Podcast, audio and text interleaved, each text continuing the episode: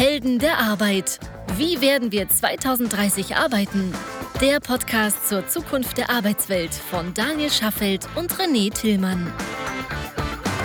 Also wir nehmen die Folge ja an einem Dienstag auf. Richtig. Veröffentlicht wird sie am Donnerstag, aber heute ist ja Dienstag.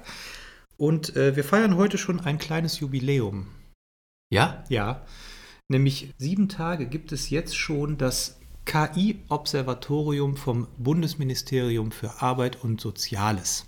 Oh, da sage ich aber herzlichen Glückwunsch. Herzlichen Glückwunsch. Das ist am 3.3. von Hubertus Heil. Oh, ja. Was heißt hier? Oh. Nee, nee, von ist, Hubertus äh, Heil Wertung. ähm, äh, eröffnet worden. Und zwar ist das der sogenannte KI-TÜV, der kein KI-TÜV sein möchte, sondern ein KI-Observatorium. Entschuldigung. Oh Mann, oh Mann, oh Mann. Ja, So, äh, was, Kein TÜV, sondern Observatorium. Ja, also ich weiß nicht, was besser ist. so, also die werden jetzt das ganze Thema ähm, KI-Entwicklung beobachten, begleiten, äh, kommentieren vermutlich und ich gehe auch davon aus, dass man das dann irgendwann in irgendwelche Gesetze gießen wird. Wo sind wir eigentlich heute? Heute ist unser Thema Ethik und Moral in der künstlichen Intelligenz. Ga- Ganz genau. Und das alles bei unserem wunderschönen kleinen Podcast Helden der, Arbeit. Mir gegenüber sitzt der Mensch, den ich letzte Woche völlig vergessen habe vorzustellen, obwohl es völlig unangemessen ist. Ja, Ja, finde ich auch. Tut Ja. mir auch total leid. Mein lieber. René, der mir gegenüber sitzt. Hallo René Tillmann. hallo lieber Daniel Schaffelt. Ich freue mich äh, auf unseren kleinen Plausch heute wieder mal. Ja, ich mich auch und ich bin mal gespannt, welche Positionen wir beziehen, denn Ethik und Moral in der künstlichen Intelligenz kann durchaus kontrovers sein. Absolut. Ich glaube, man kann vorausschicken, Entschuldigung, äh, dass ich dir ins Wort falle, aber ich glaube, man kann vorausschicken, das ist heute hochgradig subjektiv. Ne? Ja, total, denn die Frage hinter, hinter unserem Podcast heute ist, wie wird künstliche Intelligenz die Arbeitswelt verändern und was macht das mit den Menschen, die dann im Negativen betroffen sind und wie müssen, wie müssen wir das bewerten und haben wir da eine Verantwortung und wenn, wenn wir eine haben, wie müssen wir damit umgehen, wer trägt sie und wie dürfen wir das eigentlich alles finden, ist das, ist das gut oder schlecht für die Gesellschaft und für das Individuum. So, ich glaube, da steht eine Menge. Da steht eine, da steht eine Menge Menge äh, Streitpotenzial auch im, auch im Raum. Mhm. Und das sieht man auch ähm, jetzt schon. Vor etlichen Wochen oder Monaten, ich weiß nicht genau wann, hat sich natürlich auch die EU schon mal mit dem Thema Moral und Ethik oder Leitlinien für die künstliche Intelligenz beschäftigt. Es gibt einen Entwurf Ethikleitlinien für eine vertrauenswürdige KI. Mhm. Und ähm, ganz wichtig auf dem, auf dem Deckblatt steht als Überschrift hochrangige Expertengruppe der Europäischen Kommission für künstliche Intelligenz. Ist ja schon mal geil, wenn man das von sich selber behaupten kann. Ne? Ja, also ja, schafft auf jeden Fall mal Fallhöhe. Genau, es schafft Fallhöhe. Und ähm, die Expertengruppe bestand aus vier Ethikern Mhm. und 48 Nicht-Ethikern. Also 48 Vertreter der unterschiedlichsten Industrien. Mhm. Darunter war dann natürlich auch ein Philosophie- und Ethikprofessor und auch ein Machine Learning-Experte des Unternehmens Zalando. Und die beiden waren sich einig, dass man natürlich, dass es natürlich schwer ist, allgemeingültige Leitlinien zu definieren, aber die waren sich auch einig, dass man zumindest ein paar rote Linien definieren sollte. Also Mhm. was sollte eine künstliche Intelligenz auf gar keinen Fall machen? Und das ist auch in das Papier, äh, zumindest mal in den ersten Entwurf, übernommen worden. Also ich gebe mal vielleicht ein, zwei Beispiele. Bitte. Also öffentliche oder private Institutionen sollen Bürgerinnen und Bürger nicht öffentlich identifizieren können, so wie wir es zum Beispiel in China haben. Ja, Mhm. also im Alltag auf der Straße beobachten, Gesichtserkennung, Sozialpunktesystem etc. So, das war so die erste rote Linie, die sie für Europa definieren wollten. Mhm. Eine zweite rote Linie ist, eine KI soll nicht so weit getrieben werden, dass sie ein künstliches Bewusstsein erzeugen kann. Ja. Und natürlich auch so Themen, dass sie nicht ohne menschliche Kontrolle handeln können soll. Siehe zum Beispiel autonome Waffensysteme. Mhm. Zum Beispiel. Also den Notausschalter. Der Notausschalter zum Beispiel. Genau. So, und soll ich dir was sagen? Diese roten Linien sind gekippt worden. Von wem? Von, dieser, von diesem äh, Ethikrat, von diesem Gremium, was da zusammengesetzt wurde, die wurden schlussendlich in dieses Leitfadenpapier nicht übernommen. Ach. Warum denn nicht? Ja, das haben die beiden Herren sich auch gefragt, konnten das, äh, glaube ich, auch nicht so richtig äh, nachvollziehen und äh, die ärgern sich da öffentlich auch in Interviews drüber, Mhm. was ich sehr gut nachvollziehen kann. Weil ich sage mal, ein paar rote Linien, ob man die dann in 10, 15, 20 Jahren aufweicht, weil, äh, weil die Technologie besser beherrschbar ist oder klarer geworden ist, wohin die Reise geht, das ist ja mal das eine, aber sie erst gar nicht mit reinzunehmen, das finde ich schon. Finde ich schon schwierig auf europäischem Kontinent. Ja, lass uns das mal ein bisschen konkretisieren. Also Ja. der erste Punkt ist ja gewesen, dass die Bürger vom Staat nicht identifiziert werden dürfen. Heißt also bei einer künstlichen Intelligenz, die irgendwelche Rückschlüsse auf zum Beispiel Arbeitslosenentwicklung oder was auch immer für den Staat macht, darf das Individuum darin nicht erkannt werden. Ja. So. So habe ich das verstanden, ja. Ja, also das, das macht ja auch Sinn, weil am Ende im, im Zweifelsfall es be bedeuten könnte, dass man halt einzelne Strafmaßnahmen gegen einzelne Bürger durchführen könnte oder eben halt zum Überwachung, Überwachungsstaat. Ja, wird. nehmen, wir das soziale Punktesystem in China. Ne? Du, Genau. du, du parkst falsch und kriegst direkt mal, also sagen wir, du startst mit 1000, mit 1000 Punkten. Ich weiß jetzt nicht, ob das korrekt ist oder nicht, aber du hast ein gewisses äh, Pluspunktesystem und du parkst falsch und kriegst schon mal 10 abgezogen. Genau. Und du gehst Und- bei Rot über die Straße, kriegst nochmal 20 weg. Genau, und dann gehst du irgendwo in den Laden, die Leute gucken, welche Punkte du hast und dann kriegst du äh, bestimmte Waren nicht angeboten oder musst mehr bezahlen. Genau, Also- zahlst mehr für einen Kredit, kriegst gewisse Wohnungsanfragen, keine Antwort und so weiter. Das ist natürlich schon echt hart. So, deswegen also diese Regel einzuführen, dass die Staaten in Europa den, das Individuum nicht identifizieren können, macht ja eigentlich Sinn. Macht total Sinn. Mhm, okay, der, Aber guck dir mal an, was so in Ungarn und in Polen und, Mhm. äh, und in südlicheren europäischen Staaten so gerade so passiert an. war das jetzt von der. EU? Oder, Das ist ein EU, äh, Ah, ein okay. EU-weites Papier. Okay, das heißt also, die, die deutschen Teilnehmer sind dann von anderen Ländern überstimmt worden. Das weiß ich nicht. Ich, Okay. äh, also wie das Mhm. jetzt genau gekommen ist, kann ich nicht, kann ich nicht sagen, kann ich nicht nachvollziehen. Fakt ist, dass es irgendwie so gekommen ist. Hm, Okay.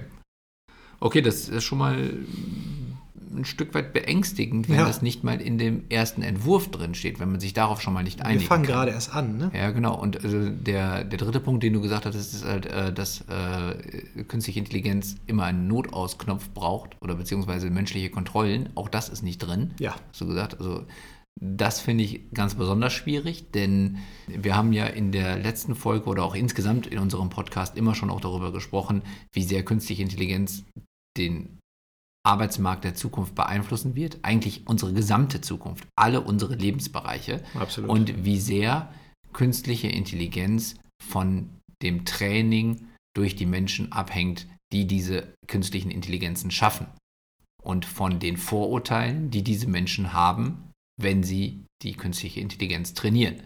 Heißt also, wenn man diese Intelligenz dann unkontrolliert weiterarbeiten lässt und dann keine Möglichkeiten hat, weitere Kontrollmechanismen einzubauen oder die Reißleine zu ziehen, wenn es zu vor vorurteilsbehaftet ist, das ist schon bedenklich. das waren jetzt nur drei von vier, fünf, sechs roten Linien. Ich habe sie nicht mehr alle im Kopf. Die, die zweite war, was du gerade noch gesagt hast, war ja auch, sie darf kein Bewusstsein entwickeln. Ja. Das finde ich zum Beispiel auch noch einen ganz interessanten Punkt. Denn ja, vielleicht, vielleicht, das fand ich jetzt relativ abstrakt. Magst du es vielleicht mal ein bisschen erklären? Ja, also wir, wir sind noch weiter davon entfernt, dass wir am Ende wirklich eine künstliche Intelligenz haben, äh, die ein, ein Bewusstsein hat wie ein Mensch. Also weil wir, wir tendieren ja dazu, dass wir, wenn wir so einen Begriff hören wie künstliche Intelligenz, dass wir halt an unsere Intelligenz denken, dass wir versuchen, die Maschine mit der Denkweise eines Menschen gleichzusetzen. Das ist natürlich nicht der Fall. Äh, Eine Maschine trifft halt Annahmen auf Basis von Berechnungen, das, was wir halt eben als mündiger Bürger im besten Fall auch tun, aber natürlich ist da jede Menge Herz und Emotionen mit dazu Ja. äh, dabei und auch also mal jetzt zum Beispiel gerade an den Aktienmärkten auch viel Panik mache. Ne, Deswegen ist nicht immer alles rational, was wir tun. Nee. Grundsätzlich wäre es aber so, wenn wir eine künstliche Intelligenz schaffen, die ein Bewusstsein hätte, wäre, würde es bedeuten, dass sie Entscheidungen träfe auf Basis eines Moralkodex oder auf, auf Grund eines Werteverständnisses. So, das ist sicherlich im Moment noch nicht so weit, denn unsere Maschinen sind im Moment eher noch Entscheidungsfindungen auf Basis von Regeln, die wir vorgeben. Aber was wir halt schon sehen, ist, dass Maschinen in einzelnen Disziplinen, wenn wir spezialisierte Systeme aufsetzen, in der Lage sind, eigenständige, weiterführende Entscheidungen zu treffen, auf die wir Menschen so in der Form nicht mehr gekommen wären. Das heißt also, man könnte dann vielleicht schon von ersten Formen eines Bewusstseins sprechen, obwohl es eigentlich eher eine bessere Lösungsfindungskompetenz ist. Ob man dann schon vom Bewusstsein sprechen kann, sei mal dahingestellt. Also nehmen wir mal vielleicht zwei konkrete Beispiele. Eins vom letzten Mal, das mit diesen Gerichtsurteilen aus den USA mhm. und eins, was, was wir jetzt noch nicht behandelt haben.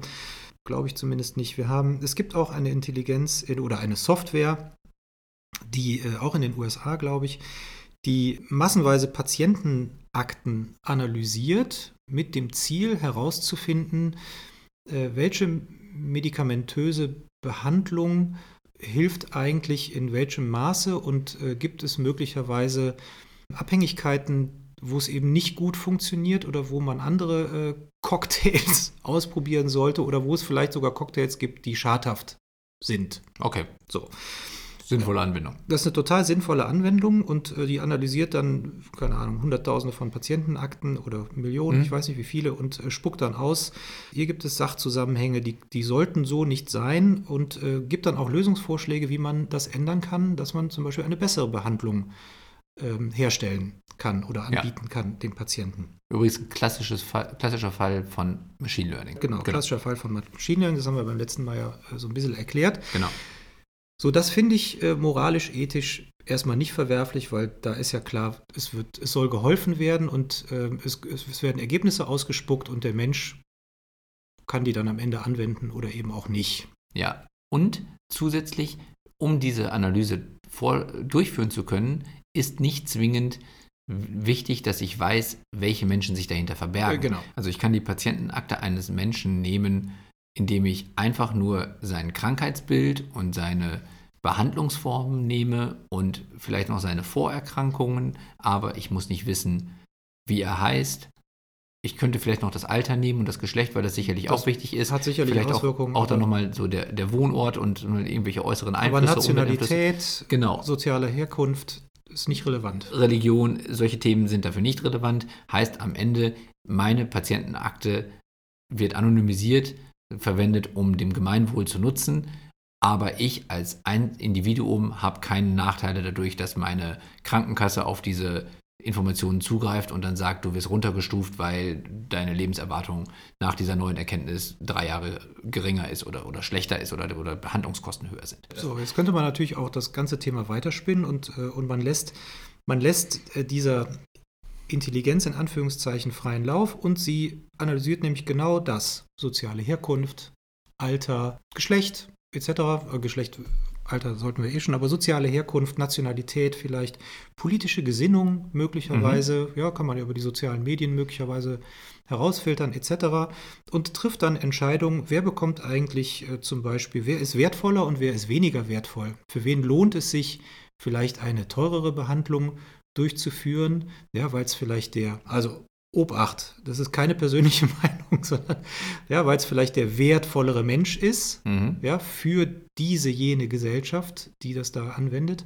Oder gibt es dann eben auch Vorschläge, wo man sagt, nee, hier greifen wir in die, ins billigere Regal, in die unteren Regalchargen, ähm, weil statistisch hat dieser Mensch sowieso nur noch ein Jahr zu leben oder äh, ist von der politischen Gesinnung nicht linientreu, wie auch immer. Den behandeln wir anders. Ja, und genau das würde die erste rote Linie, die du vorhin äh, skizziert hast, verhindern. Denn wenn ich aus einer Studie oder aus einer Analyse heraus nicht auf das Individuum Rückschluss ziehen kann, dann würde ich vielleicht Regeln erstellen können, mit denen ich dann trotzdem noch danach das Individuum bewerten könnte, aber ich würde zumindest das Individuum nicht sofort erkennen und dann wäre eher die Frage, nutze ich die Erkenntnisse dann trotzdem, um danach ein Bewertungssystem aufzubauen. Das wäre dann aber etwas, was ich proaktiv danach tun würde. Ja. Und das wäre schon was anderes, als wenn die Studie oder beziehungsweise die, die Erstanalyse schon jetzt direkt Rückschlüsse auf die einzelnen Teilnehmer ermöglichen würde und dadurch dann zum Beispiel ihre Behandlungspläne nachteilig beeinflussen könnte. Also brauchen wir rote Linien. das ist auf jeden Fall sehr hilfreich, wenn man am Ende nicht in eine Situation kommen möchte, in der bestimmte Menschen keine Chancen mehr haben, zum Beispiel am Gesundheitssystem teilnehmen zu dürfen oder am Sozialsystem teilnehmen zu dürfen.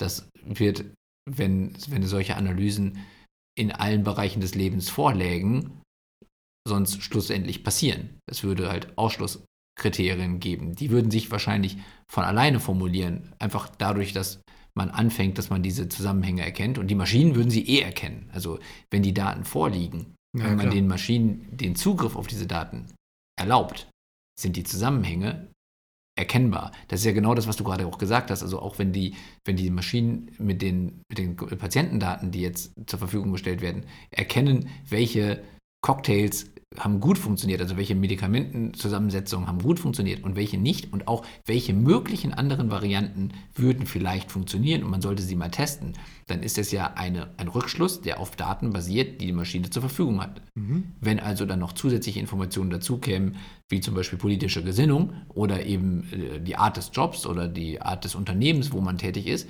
dann würden solche Zusammenhänge von der Maschine ganz emotionslos auch gemacht werden. Ja, absolut. Die Frage ist, was wir Menschen dann danach damit machen würden. Aber wir würden sie mit Sicherheit nutzen. Das, das ist das Problem. Ja, das also, ist die Natur des Menschen. Ne? Also, also, alles, was vorstellbar ist, wird auch möglich sein. Und alles, was möglich ist, wird auch gemacht. Absolut. Also so viel, so, so, so dumm ist der Mensch halt nun mal. Aber kommen wir mal zu einem, zu einem anderen Thema. Also das ist natürlich ähm, moralisch, ethisch, also da ist ja, ist mal in unserem Wertekanon relativ klar, was man machen sollte und was man nicht machen sollte. Das haben wir, glaube ich, eben klar positioniert, dass wir eben diese rote Linie brauchen. Aber jetzt haben wir vielleicht mal eine Situation, wo ja, die einfach komplex ist. Also Beispiel autonomes Fahren. Mhm. Kind läuft auf die Straße. Mhm. Enge Straße. Du kannst, das Auto kann nicht mehr bremsen, kann links in die Mutter mit den Kinderwagen fahren oder rechts in die wartende Menschengruppe am Bus. Mhm. Was tun? Ja. Wer entscheidet über so etwas? Ja, also sitzt ein Mensch am Steuer, ist es eine, weiß ich nicht, eine intuitive, eine panische, eine wie auch immer Reaktion, die man ja. hinterher unter menschliches Versagen vielleicht äh, subsumiert. Aber irgendwer muss der Maschine ja sagen, dann tust du Folgendes. Ja. Das ist eine sehr schwierige Frage und das ist ja auch eine, die auch schon seit Jahren eben gerade im, im, Bereich autonomes Fahren äh, so viel diskutiert wird. Und ähm, am Ende muss man sagen, ohne, ohne irgendeine Form von Entscheidung würde so eine Situation ja nicht gelöst werden können. Also man muss irgendeine Entscheidung treffen und man muss die Wahl, man hat die Wahl zwischen Not und Elend. Ja. Äh, wie du gerade gesagt hast, wenn du als Mensch diese Entscheidung triffst, wirst du da am Ende für durchaus vielleicht gerügt werden, aber es ist halt eben eine Kurzschlussreaktion, dementsprechend ist es halt eben so passiert. Wenn die Maschine diese Entscheidung trifft, muss sie ja trotzdem zwischen möglichen Übeln abwägen und würde dann trotzdem wahrscheinlich dafür gescholten werden und immer die betroffene Person, die dann immer den kürzeren zieht, oder, oder die Angehörigen würden dann sagen, das kann ja nicht sein. Aber die Situation ist ja vorher schon so herbeigeführt worden, dass am Ende keine Option mehr zur Verfügung steht, wo nicht irgendjemand verletzt wird oder getötet wird. Heißt also, am Ende müssen wir auch dort wahrscheinlich auf Basis von Datenmodellen sagen, in welchen Varianten ist einfach der geringste Kollateralschaden möglich. Und dann muss die Maschine diese Entscheidung treffen ich glaube, dass was, was uns so schwer dabei fällt, ist diese Vorstellung, dass eben nicht mehr ein Mensch diese Entscheidung trifft. Ja. Und das ist das, was sich komisch anfühlt, weil dann sind wir. Sehr komisch sogar, ja. Ja, aber wenn man überlegt, was wäre das Resultat? Also, wir haben eine Situation, wo ein Mensch stirbt.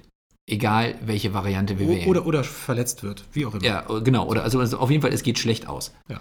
Dann muss man ja sagen, wenn ein Mensch die Entscheidung trifft, und sie vielleicht sogar die schlechtere Variante trifft, fühlt es sich für uns trotzdem besser an, weil ein Mensch sie getroffen hat, obwohl die, wenn die Maschine die beste Variante wählt. Das ist seit Jahrhunderten dann, gelernt, ne? Ja, genau. Dann ist es eigentlich, es, haben wir Probleme mit unseren Wertevorstellungen, beziehungsweise mit der Vorstellung davon, dass wir Entscheidungen abgeben an etwas, was wir nicht sehen oder nicht begreifen oder nicht verstehen können, was aber im besten Fall eine bessere Entscheidung trifft, als wir in einer Kurzschlussreaktion in einer Situation, in der wir extrem wenig Zeit haben, um die Möglichkeiten abzuwägen und aus dem Instinkt heraus handeln. Ja. Das kann mal gut laufen, aber das wird in der Regel wahrscheinlich nicht so gut laufen wie eine Maschine, die das in 100, 100 Millisekunden alles abwägen kann und entscheiden kann.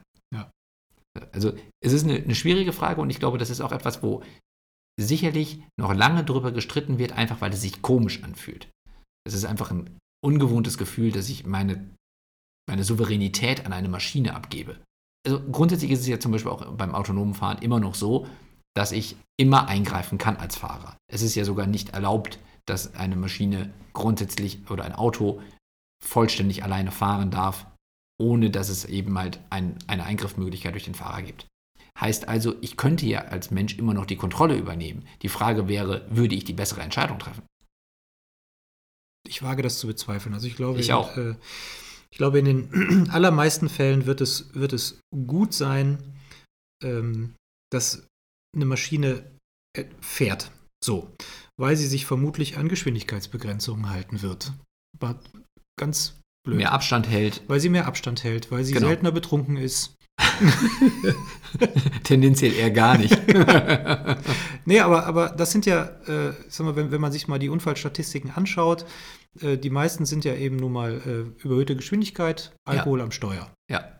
Ich glaube, das sind, sind die meisten, weiß ich jetzt nicht, aber ich, ich meine ja. So, und danach kommt, glaube ich, lange nichts. Ja.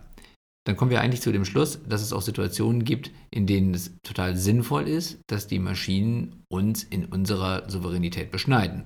Also indem wir einen Teil unserer Entscheidungskompetenz Guter Punkt, ja, absolut. an Maschinen übergeben. Ja. So, dann sind wir ja schon wieder bei diesem Thema, wie, wie fühlen wir uns dabei? Ist das moralisch verwerflich? Oder also ist es dann an, in diesem Fall zum Beispiel auch, wenn da jemand zu Schaden kommt, ist es dann moralisch verwerflich, dass eine Maschine die Entscheidung getroffen hat? Meine persönliche Meinung ist nein, denn die Situation ist ja mal durch äußere Einflüsse so herbeigeführt worden, dass es keine gute Option gab. Es gibt gab. nur Verlierer. Genau, es gibt nur Verlierer. Aber es gibt mehrere Optionen und die eine ist vielleicht nicht ganz so schlimm wie die andere. Natürlich ist jetzt die Frage, ist, da, ist ein Kind, ein Kinderleben höher zu gewichten als eine Mutter mit einem Kinderwagen oder, oder eine Gruppe von Menschen, vielleicht von älteren Menschen, wo man sagt, die haben schon den größten Teil ihres Lebens gelebt. Das ist sehr subjektiv. Also da müssen wir uns als Gesellschaft auf einen, auf, einen, auf einen Standard definieren, von dem wir sagen, das ist das, wonach wir alle leben wollen. Aber, genau, und das und ja. so, und genau das ist, glaube ich, der, der Kern des Ganzen. Diesen Standard zu definieren, haben wir jetzt ja gerade in der Einleitung auch äh, gelernt, ja, zum mhm. Beispiel auf EU-Ebene. Das wird nicht ganz so einfach werden. Nein, das glaube ich. Wenn die EU noch nicht mehr in der Lage ist, sich auf ein paar äh, relativ klare rote Linien zu einigen, äh, die in so einem Wertekanon verankert sein sollten, dann äh, werden das noch heiße Diskussionen werden. Ja, das glaube ich auch. Und das Hauptproblem, wie du ja sagst, ist, dass es sehr unterschiedliche Vorstellungen davon gibt, wie wir unsere Zukunft gestalten wollen und was uns wichtig ist und was nicht. Das sehen wir ja auch in ganz anderen wesentlichen Fragen in der EU. Also nehmen wir mal das ganze Thema Schutz der Außengrenzen, Flüchtlingsfragen, solche Sachen. Da haben wir auch ja, innerhalb ist unserer. Der Wertekanon auch, äh, auch sehr fragil, finde ich. Ja, fragil und vor allen Dingen auch erstmal sehr unterschiedlich positioniert. Ne? So ja. war eine ziemlich breite Achse und ziemlich viel Verteilung auf, auf, der, auf der gesamten Achse. So, aber das wird natürlich dann auch für künstliche Intelligenz und für alle Fragen, die die künstliche Intelligenz später entscheiden wird für uns, was ehrlicherweise fast alle sein können, wird es natürlich sehr komplex werden und wir werden sicherlich lange darüber diskutieren. Aber die Frage ist ja, wenn so etwas passiert, können wir damit leben, dass es in Zukunft solche Entscheidungen geben wird? Und wie gehen wir damit um und wem geben wir die Schuld, wenn es dann am Ende dann in die falsche Richtung läuft, aus unserer persönlichen Sicht? Ein Beispiel, was du gerade noch gebracht hast, war das Thema mit dem Urteilsverkündung durch Maschinen in den USA. Genau, das hatten wir in der letzten Folge. Das wird gerade erprobt in den USA, dass Maschinen Gerichtsurteile fällen sollen. So, ganz schwieriges Thema, haben wir letzte Woche auch schon heiß diskutiert. Lass doch mal beleuchten, auch unter moralisch-ethischen Gesichtspunkten, was wäre das Positive daran? Mhm. Und ab wann, ne, wir hatten ja heute auch schon wieder ein paar rote Linien, ab wann werden rote Linien überschritten? Ja. So, also was bräuchte man, um Also warum könnte eine Maschine vielleicht gerechtere Urteile fällen? Weil sie vielleicht viel mehr vergleichbare Fälle analysieren kann und vielleicht auch sehen kann oder erkennen kann, wenn man, je nachdem, welches Urteil man gefällt hat, wie hoch die Strafe ausfällt, wie intensiv sie ausfällt, was passiert mit dem Menschen nach der Strafe. So, also ja. wie gut ist die Chance, dass zum Beispiel wieder resozialisiert wird. So, das könnte man natürlich ganz wunderbar äh, eine Maschine fällen lassen, weil man dann sagt, diese Art von Strafe ist deshalb gerechtfertigt, weil sie dafür sorgt, dass zum einen ein Einsehen äh, stattfindet, zum anderen, ich sag mal, so eine, so eine Läuterung und zum dritten aber auch wieder eine gute Chance, sich wieder ins Leben zu integrieren. Ganz genau. Das heißt also, die Maschine ist in der Lage, viel mehr Daten zu analysieren, als ein Richter das kann. Und sie trifft die Entscheidung vorurteilsfrei, sofern die Urteile die sie als Trainingsdaten verwendet hat, auch vorurteilsfrei waren. So. Was natürlich nicht hundertprozentig garantiert werden kann. Wie analysiert man, ob ein Urteil vorurteilsfrei war? Gut, also das, das glaube ich, können wir wahrscheinlich gar nicht beurteilen nee. oder nicht, nicht äh, keine Lösung für anbieten. Aber wenn man jetzt sich hinsetzen würde und sagen würde, das Ziel ist so ein System zu schaffen und wir setzen jetzt eine Kommission daran, keine Ahnung, drei Jahre lang alle bestehenden Urteile auf Vorurteilsfreiheit zu prüfen nach irgendeinem Leitfaden, den mhm. wir anwenden und am Ende bleiben 30 Prozent der Urteile über, die halt vorurteilsfrei waren und oder hoffentlich mehr und die werden als Trainings, die werden als Trainingsdaten verwendet. Dann kann man damit eine Maschine trainieren und dann würde wahrscheinlich die Urteilssprechung objektiver und vor allen Dingen faktenbasierter und auch vielleicht noch detaillierter erfolgen, als ein Richter das leisten kann. Nicht unbedingt, weil er es nicht will, sondern einfach, weil eine Maschine Tag und Nacht arbeiten kann und eigentlich viel mehr Informationen verarbeiten kann. Mhm. Und in welchem Fall wäre das negativ? Also die größte Gefahr sehe ich darin, dass ich als Verurteilter oder als Beteiligter im Prozess das Urteil nicht akzeptieren möchte, weil ich niemanden habe, auf den ich sauer sein kann. Wenn ich einen Richter vor mir sitzen habe, kann ich den dafür verurteilen, dass er mich verurteilt hat. Wenn ich im Stadion sitze und der Schiri trifft eine falsche Entscheidung, kann ich auf, also aus meiner Sicht eine falsche Entscheidung, kann ich natürlich auf den Schiri sauer sein, aber das Ergebnis bleibt so. Das heißt, das Ergebnis ist definiert, aber ich bin damit nicht zufrieden und ich habe jemanden, auf den ich meinen Hass richten kann. Wenn ich jetzt eine Maschine habe, fehlt diese Person, auf die ich meine Wut projizieren kann, und das würde sicherlich zu einer noch höheren Technikfeindlichkeit führen, wenn ich nicht in der Lage bin, das große Ganze zu betrachten und zu sehen, dass insgesamt zum Beispiel die Kriminalitätsraten runtergehen oder die Resozialisierung besser funktioniert. Denn das ist ein Stück weit ja das Problem, jeder ist die Sonne seines eigenen Universums, jo. jeder sieht sich selbst erstmal als den Mittelpunkt der Welt. Heißt also, wenn ich von diesem System betroffen bin, fällt es mir sicherlich einfach emotional schwerer, das zu akzeptieren, wenn ich noch nicht mal jemanden habe, dem ich, auf den ich meine Wut richten kann, weil ich gerade für etwas verurteilt wurde, von dem ich denke, dass das Urteil nicht angemessen ist. Das wäre aus meiner Sicht so die, die größte Schwierigkeit. Und das zu vermitteln, also das auch der Bevölkerung so nahe zu bringen, dass jeder die Vorteile so eines Systems erkennt, auch dann, wenn er betroffen ist. Also nicht, wenn er nicht betroffen ist, das ist einfacher, aber wenn er betroffen ist, das wird wahrscheinlich die größte Schwierigkeit bei so einem System, wo es dann am Ende ja dann auch um Verurteilungen geht, wo Leute ins Gefängnis gehen. Ja, ich, also ich bin, ich bin diesen, so einen Prozess gerade im Geiste nochmal durchgegangen. Jetzt haben wir in den USA ja ab und an, ich weiß gar nicht, ob, ob, ob alle Urteile mit äh, oder alle Prozesse mit Geschworenen stattfinden oder ob das nur bestimmte äh, Prozesse sind. Das weiß ich jetzt gar nicht, aber nehmen wir mal geschworenen Prozesse. So, da sitzen da elf, zwölf, zwölf glaube ich. glaube ich, zwölf Geschworene. Äh, alles, sub, alles subjektiv agierende Menschen. Juristisch nicht vorgebildet. Juristisch nicht vorgebildet. So, und dann äh, halten die Anwälte ihre Plädoyers und die Zeugen werden vernommen und äh, je, nach, je nach Anwalt und äh, geschickter Fragestellung äh, wird, werden natürlich gewisse Themen, Meinungen suggeriert, ja. wird zwischen den Zeilen interpretiert. Und dann gibt es eine Urteilsbegründung. So, jetzt sagen wir mal, die Trainingsdaten bestehen nur aus der Urteilsbegründung. Das ist natürlich dann wahrscheinlich ein bisschen zu kurz gegriffen. Ne? Wahrscheinlich muss man ja so einen kompletten Prozess dokumentieren mit allem, was da so stattfindet. Also wie soll sowas überhaupt funktionieren? Ja? Sehr gute so Frage. Viele, so viele subjektive Einflüsse eine Rolle spielen. Also da kommen wir dann nochmal zu diesem Punkt, den wir auch in einer der letzten Folgen schon besprochen haben, die zur Verfügungstellung von repräsentativen Daten, die natürlich die Grundlage auch für eine Gesellschaft ist, die sich ins digitale Zeitalter entwickeln will. Wenn diese Informationen nicht vorliegen, dann wird es natürlich schwer. Ich habe heute Morgen noch zum Thema Coronavirus gehört, dass die Kommunikation vieler Krankenhäuser im Moment immer noch per Fax läuft untereinander. Per Fax. Was ist das Fax? Ja, was ist das genau? Also das heißt, das sind Daten, die nicht digitalisiert vorliegen und die nicht über eine Datenbank erfassbar sind. Das ist völlig unvorstellbar im heutigen Zeitalter, aber das scheint immer noch gang und gäbe zu sein.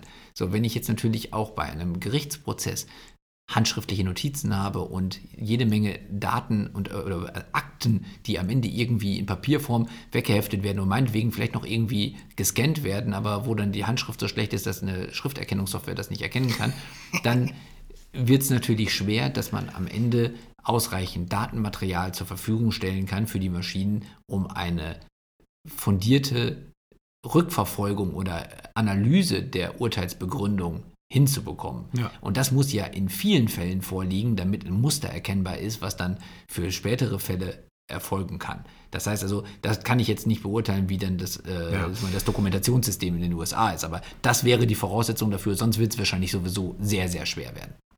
Davon gehe ich aus. Gut, ich glaube, glaub, es gibt ja auch Gerichtsschreiber, die sowas dokumentieren, äh, die sowas Ja, wortwörtlich äh, aufschreiben müssen, fällt mir jetzt gerade so ein. Ja, stimmt. Vielleicht könnte, aber, aber im Grunde müsste man genau diese Abläufe alle, alle reintrainieren und ob man, ja. Okay, aber sehr, das ist eigentlich sehr auch- komplexes Thema. Ja, das ist aber auch lösbar. Also es ist Ja. eine Fleißarbeit. Ne? Also Ja. ich meine, die Daten liegen ja irgendwie vor, selbst wenn sie nicht digital sind. Im Zweifelsfall setzt man äh, eine Menge Menschen hin und lässt das einmal abtippen und nimmt auch da jetzt Schrifterkennungssoftware und, und äh, ja. künstliche Intelligenz dazu. Also es ist lösbar, aber es ist äh, die Frage, am Ende ja, akzeptiere ich es, wenn das erste Mal Maschinen über mich ein Urteil fällen. Und ich glaube, da wird es schwer werden. Und wer bewertet, ob das dann auch wirklich ein gerechtes Urteil oder ein vorurteilsfreies Urteil ist? Da bräuchte es ja im Grunde auch nochmal eine Bewertungsinstanz. Ja, aber diese Bewertungsinstanz brauchst du ja eigentlich bei jedem Menschen genauso. Ja, ich meine, dafür hast du ja auch Na, dann immer höhere Instanzen Ja, aber die Maschine, die Maschine unterliegt ja der größeren Kritik oder der größeren Skepsis. Bestimmt, bestimmt. Der Richter, der ist ja, der ist ja honorig und der hat einen Wert in der Gesellschaft und Ja. der hat ganz lang, oder die Richterin hat ganz furchtbar lang studiert und ist äh, allwissend. Ja, vielleicht muss man an der Stelle auch, um die Akzeptanz von Gerichtsurteilen von Maschinen auch sicherzustellen in der Bevölkerung, erstmal eben auf, keine Ahnung, Landesgericht eben oder äh, auf, auf unterster Ebene Ja, wahrscheinlich beginnen. so kleine, kleine pauschale Fälle, was weiß ich, kleine Verkehrsdelikte, kleine Raubdelikte oder was auch immer. Also Standarddelikte, Standard, Standarddelikte, genau.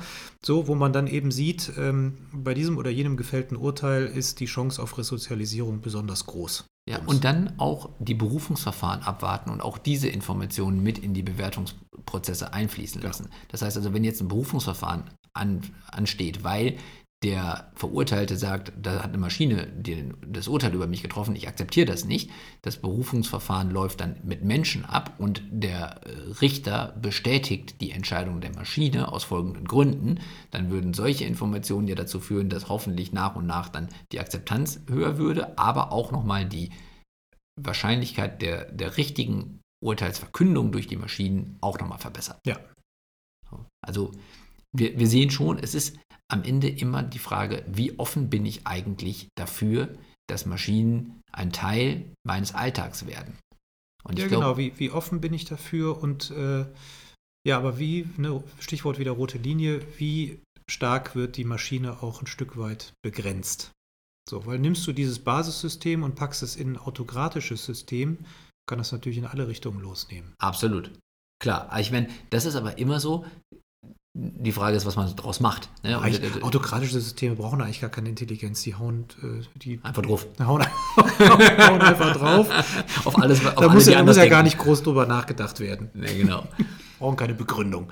Ja, also tatsächlich ist es so, die, diese Systeme, die wir jetzt schaffen, haben das erste Mal, glaube ich, das Potenzial, eine ganz andere Form von Bevölkerungsstruktur oder auch Denkstruktur herbeizuführen. Denn wenn ich jetzt an dieses chinesische System denke und dann mich in so eine Situation reinversetze, ich habe gerade ein Knöllchen bekommen, habe 20 Punkte abgezogen bekommen und traue mich jetzt nicht mehr in den Laden, weil mein Social Score irgendwie gesunken ist, dann hat das natürlich enormen Einfluss auch auf meine Psyche und auf, meine, auf mein Verhalten. Ja, also es ist immer die Frage, was man daraus macht. Ich glaube, dass Maschinen in der Lage sind, wesentliche Teile unseres Alltags nicht nur zu vereinfachen, sondern vor allen Dingen auch objektiver und, und besser bewertbar und äh, auch, auch transparenter zu machen.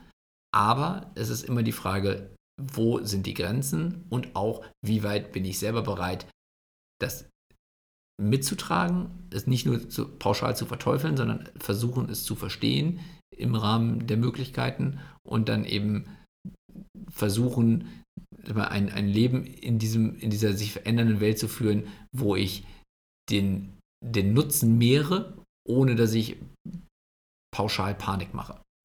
Genau. Kann man, kann man äh, Parallelen ziehen zu anderen, zu anderen Phänomenen der letzten Dekaden? Nehmen wir mal die Gentechnologie. Mhm. Ist ja, ist ja ein ähnliches, äh, also ich sag mal von der Tragweite, was Moral und Ethik äh, angeht und was kann man machen und was darf man machen, ist das ja ähnlich komplex, ja. würde ich mal behaupten. Nehmen wir mal das Thema das Klonen von Menschen, das Züchten von Chimären mhm. äh, etc., soweit ich weiß, jetzt mal außer, außer Klonschaf Dolly und vielleicht noch zwei, drei Nachfolgetierchen, ist da ja, glaube ich, noch nicht viel passiert, oder? Doch, ich glaube schon. Ist, also äh, bei Tieren ist es ja zulässig, ähm, mit, mit Stammzellen äh, zu experimentieren, ja. bei Menschen noch nicht, außer in, in China hat es ja jetzt erste Experimente in der Richtung gegeben, okay, also die ja auch verurteilt wurden, auch, ja. auch ich glaube sogar auch von vielen chinesischen Kollegen, aber die Grenzen weichen sich da im Moment auch schon zumindest auf. Gut, aber die Diskussion läuft jetzt auch schon seit 30 Jahren, ne? Richtig. Liegt natürlich auch daran, dass es zwar Technologie ist, die das möglich macht, aber immer noch der Mensch die Entscheidung trifft. Ja. Das heißt also, wir haben jemanden, den wir verurteilen können, den wir einschätzen können. Es ist nämlich ein Mensch. Jetzt kommt halt das nächste Level hinzu, nämlich die Entscheidung wurde von etwas getroffen, was wir nicht sehen und anfassen können in, in dem ja. Sinne. Es ist eine abstrakte Maschine. Und wo wir auch nicht wissen, warum die getroffen wurde. Ja, das ist ja und, auch ein Punkt. Genau, und wo, wo, wir auch nicht so richtig mit reden können ja. und wo wir auch nicht fragen können, was, war deine, was waren die Gründe dafür. Genau. Wir können natürlich am Ende in den Logfiles nachschauen und wir können uns die Statistiken angucken und können verstehen, warum die Entscheidung so getroffen wurde. das aber, machen unsere Kolleginnen und Kollegen aus der IT, aber das macht ja nicht der... Äh Nein, das macht nicht der Mensch auf der Straße. Natürlich nicht. Und äh, das ist genau das, was, glaube ich, dann nochmal eine zusätzliche Komplexität einfach auch gedanklich und emotional damit reinbringt, weil ich einfach viel mehr Schwierigkeiten habe, so eine Situation für mich auch persönlich zu akzeptieren, dass da jemand eine Entscheidung trifft oder jemand, also da etwas eine ja, Entscheidung trifft. Ding. Über wesentliche Teile meines Lebens. Und das ist ja nicht nur dann in der Gesundheit oder in, in, in der Sicherheit oder sowas der Fall, sondern es kommt ja auch dazu, dass die künstliche Intelligenz ja auch nach und nach Teile meines Arbeitslebens wegrationalisiert. Das heißt also, ich verliere ja dann auch einen Teil meiner, meiner Eigenständigkeit, auch meiner, meiner Wertschätzung, meiner beruflichen Wertschätzung nach und nach an eine Maschine, die in anderen Teilen mein, meines Lebens dann wiederum Entscheidungen trifft, die ich nicht beeinflussen kann. Das wird sicherlich nochmal zusätzlich die Meinung über Maschinenentscheidungen nicht zum Positiven beeinflussen. Davon gehe ich schwer aus. Also, was haben wir denn in der letzten halben Stunde gelernt? Das ist ein vielschichtiges Thema. Man kann das natürlich nicht in der, in der Kürze diskutieren. Man kann nur verschieden mal an der Oberfläche kratzen, mal bestimmte Dinge aufreißen, mal reingucken, was da so drin ist und welche Potenziale im Guten wie auch im Negativen äh, da enthalten sind. Am Ende geht es ja dann darum, wie positioniert man sich selber und wie entweder laviert man sich durch das, was in den nächsten Jahren kommt, oder wie positioniert man sich auch ganz klar, auch beruflich, damit man da eben nicht unter die Räder kommt. Aber das haben wir in den letzten Folgen ja auch schon beleuchtet zum Teil. Ja, aber da möchte ich doch nochmal einen kurzen Appell an unsere Heldinnen und Helden der Arbeit da draußen richten, denn es wird in den nächsten Jahren Situationen geben, wo künstliche Intelligenz Arbeitsplätze vernichtet oder zumindest Du sagst das immer so schön. Ja, es, ja, das ist ja auch eine, eine, gängige Formulierung, die so in, in den Medien verwendet wird. Entschuldigung, also dann, dann, sagen wir nicht vernichtet, sondern wegrationalisiert. Aber es werden Arbeitsplätze wegfallen ja. durch Automatisierung, durch künstliche Intelligenzen. Gleichzeitig werden neue Arbeitsplätze entstehen, Sehr viele die sogar. aber andere Qualifikationen benötigen, sodass Ja. die Menschen, deren Arbeitsplatz weggefallen ist, diesen neuen Arbeitsplatz nicht besetzen können, weil ihnen die Qualifikationen fehlen. Heißt also, es wird eine abgehängte Generation geben oder es wird halt eben Menschen geben, die danach eigentlich ihrer Profession, ihr, ihrem langjährigen ausgeübten Beruf nicht mehr nachgehen können. Dann wird es sehr viel Jammern und Wehklagen geben und es wird auch sehr viel Schuldzuweisungen geben und es wird halt auch sehr viel Schreien danach geben, dass diese Entwicklung aufgehalten werden muss, dass sie kontraproduktiv ist, dass sie unserer Gesellschaft schadet. Was nicht passieren wird. was nicht passieren wird, denn die industrielle Revolution hat ja auch schon gezeigt, was möglich ist, wird getan. Und am Ende hilft es ja dem Gemeinwohl. Es hilft nicht dem Individuum, aber dem Gemeinwohl. So, und da ist dann immer die Frage, was ist wichtiger, das Gemeinwohl oder das Individuum? Und dann auch, wenn das Individuum dann sagt, die sind schuld, dass ich jetzt keinen Job mehr habe, da möchte ich jetzt einfach nochmal darauf hinweisen, dass, dass ich das nicht akzeptieren würde, wenn man in ein paar Jahren sagt, ich habe meinen Job verloren und habe keine Perspektive auf etwas Neues. Denn es passiert ja nicht von heute auf morgen. Die Tendenz oder die Entwicklung ist ja jetzt schon seit Jahren erkennbar und wir sprechen ja jetzt auch gerade schon darüber und fragen uns ja auch, wie wird die Arbeitswelt 2030 aussehen. Ich habe immer noch Zeit, mich vorzubereiten. Ja, und unser absolut. schönes Beispiel mit den, mit den NASA-Mathematikerinnen ist ja. ein gutes Beispiel. Veränderungen erkennen, Rückschlüsse ziehen und handeln. So und Sich selber aufschlauen und den Wandel selber mitgestalten. ja, genau. Und da gibt es wirklich massenweise Optionen und es werden sich in den nächsten Jahren auch noch nahezu unendlich viele Optionen auftun. Ja, deswegen, also moralische Fragestellungen und auch ethische Fragestellungen werden sich daraus ergeben, dass wir Menschen haben, die diese Vorbereitungen nicht getroffen haben. So, und dann haben wir Menschen, die mal, vom Sozialsystem aufgefangen werden müssen und wo es natürlich dann auch die Frage gibt, wer trägt die Kosten und ist das alles noch, noch darstellbar. Und dann wird es halt eben eine Kette von moralischen und, und ethischen Diskussionen geben, die aber eigentlich daran liegen, dass die Menschen jetzt ihre Hausaufgaben nicht machen. Das ist zwar jetzt dann auch ein bisschen hart, weil man könnte sagen, so, jeder ist also seines eigenen Glückes Schmied, aber es ist ja ein Stück weit auch so. Also, oh, jetzt machst du aber ein Fass auf, ne? Also, dass die Ja. Menschen ihre Hausaufgaben nicht machen. Ja, das ist ja das eine. Was anderes ist ja auch nochmal, also da könnte man ja auch mal reinschauen in das Bildungssystem. Ne? Wie viel wird eigentlich für Bildung, in Bildung investiert im, im Good Old Germany zum Beispiel? Und äh, ist das Bildungssystem, auch das föderale System, noch zeitgemäß? Hm, okay. So, ne? Aber ich glaube, das ist Stoff für, Für mehr Folgen, ja. für, aber für, für mehr Folgen. So, das ist mal der eine Punkt. Das zweite Punkt ist, ähm, was lebt Politik auch vor? Wenn ich mir zum Beispiel in den letzten Jahren äh, im Bundesdeutschland die Politik anschaue und mir, und mir anschaue, was sie vorlebt und insbesondere auch in den letzten Monaten, Mhm. was sie vorlebt an, an Moral und Ethik und Machtgebaren etc., da, da fehlt mir doch die Vorbildkraft. Okay, aber das würde ja bedeuten, dass, dass man, man eine Ausrede hat, weil Vorbilder fehlen, habe ich, ja, hab ich mich nicht dir. kümmern müssen. Ja, klar. Ähm, also ich glaube, dass wir in den nächsten Jahren sehr viele verschiedene Ausredenargumentationen hören werden, warum jetzt diese Situation eingetreten ist und warum ich als Individuum jetzt davon so stark betroffen bin und ja eigentlich gar nichts dafür konnte. Und das würde ich nicht gelten lassen, weil der Mangel an Vorbilder kann natürlich sein, dass mir die Inspiration fehlt und dass es mir dann schwerer fällt, selbstständig aktiv zu werden. Aber am Ende ist jeder seines eigenen Glückes Schmied. Und wenn ich sehe, dass ich dass es schwieriger wird, wenn ich jetzt zum Beispiel sehe, dass in Deutschland die Automobilzulieferer und die Automobilindustrie einfach strukturelle Probleme haben, die in den nächsten Jahren wahrscheinlich nicht unbedingt besser werden, Ja. dann ist doch für mich nicht nachvollziehbar, wie Menschen trotzdem jeden Tag einfach nach der Arbeit nach Hause gehen und sich vor den Fernseher setzen und nicht mal überlegen, was die Alternative für die nächsten Jahre sein kann. Das muss ja nicht sofort herbeigeführt werden. Ja, aber, absolut. aber ich habe da kein Verständnis für, wenn man dann sagt, so, ich mache aber weiter wie bisher und wenn in ein paar Jahren mein Job wegfällt, dann gehe ich auf die Straße und, und, und mache die Politik dafür verantwortlich. das ist dann auch zu kurz gedacht. Ja, Deutschland hatte schon immer ein Problem mit Eigenverantwortung. Ja, Frankreich ist auch ein Land, die können, die können das auch sehr gut, aber äh, grundsätzlich ist es, es sehr einfach, erstmal dann die Schuld bei anderen zu suchen und das wird auch gerne dann gemacht.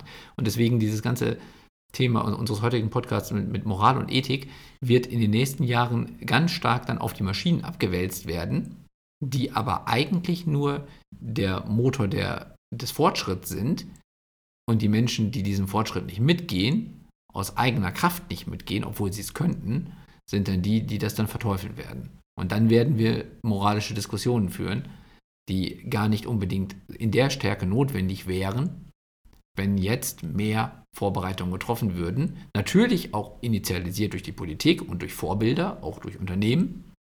Aber am Ende muss jeder für sich selber die Entscheidung treffen, wo will ich in zehn Jahren stehen. Absolut. Wir hoffen, dass wir mit unserem Podcast hier einen kleinen Beitrag dazu leisten können. Also ich möchte auch nicht, dass das alles so negativ wirkt und dass wir hier die ganze Zeit nur irgendwie alles schwarz reden. Aber es wird halt eben diese Veränderungen geben und wir wollen, dass wir diese Veränderungen halt eben früh genug thematisieren, um am Ende hoffentlich ein paar von euch da draußen zu mehr Vorbereitungen zu bewegen. Ich hoffe, dass das klappt und ich hoffe, dass ihr uns da nicht böse seid, dass wir da vielleicht ein bisschen mehr Salz in die Wunde streuen. So, das war jetzt harter Tobak. Ich hoffe, ihr bleibt uns alle gewogen, wenn wir in der nächsten Folge das Thema besprechen, wie wir mit Homeoffice umgehen. Und zwar mit der Frage, wie schaltet man eigentlich Corona. ganz genau, also aus aktuellem Anlass, aber es passt auch zu unserem äh, Gesamtthemenplan, nämlich die Frage, wie schaltet man eigentlich im Homeoffice ab? Also jetzt müssen auf einmal alle Leute im Homeoffice arbeiten, auch viele, die es nur vorher noch nie gemacht haben. So jetzt sitzen sie da zu Hause und arbeiten und irgendwie die Kinder rennen draußen rumherum, äh, rennen drumherum und die Wäsche muss gemacht werden. Die Wäsche muss gemacht werden und außerdem läuft ja gerade was Spannendes. Die Schubladen sollten schon immer mal wieder aufgeräumt werden. genau und Prokrastination. Ja. Und da wollen wir nächste Woche drüber sprechen. Hat Corona nochmal äh, dieses ganze Thema Homeoffice in Deutschland ja. einen ganz schön Vorschub geleistet. Neues Bewusstsein geschaffen. Ja. das kann man wirklich sagen. Und wie immer würden wir uns freuen, wenn ihr uns Feedback gebt, auch jetzt zu solchen moralischen Keulen, die wir hier diskutieren. Schreibt uns an heldenderarbeit at highjob.me, also .me, oder besucht uns auf www.heldenderarbeit.me. Es war mir mal wieder ein Fest, mein Lieber. Mir auch und wir würden uns freuen, wenn ihr uns nächste Woche wieder euer Ohr schenken würdet. Genau so sieht's aus. Macht's Danke gut. euch, eine gute Woche. Bleibt gesund. Ciao. Tschüss. Das war eine weitere Episode der Helden der Arbeit von Daniel Schaffelt und René Tillmann. Das hat dir gefallen? Dann abonniere uns jetzt, um keine Folge zu verpassen. Weitere Infos findest du auf www.heldenderarbeit.me. Ach ja, eine Bewertung wäre ein Träumchen.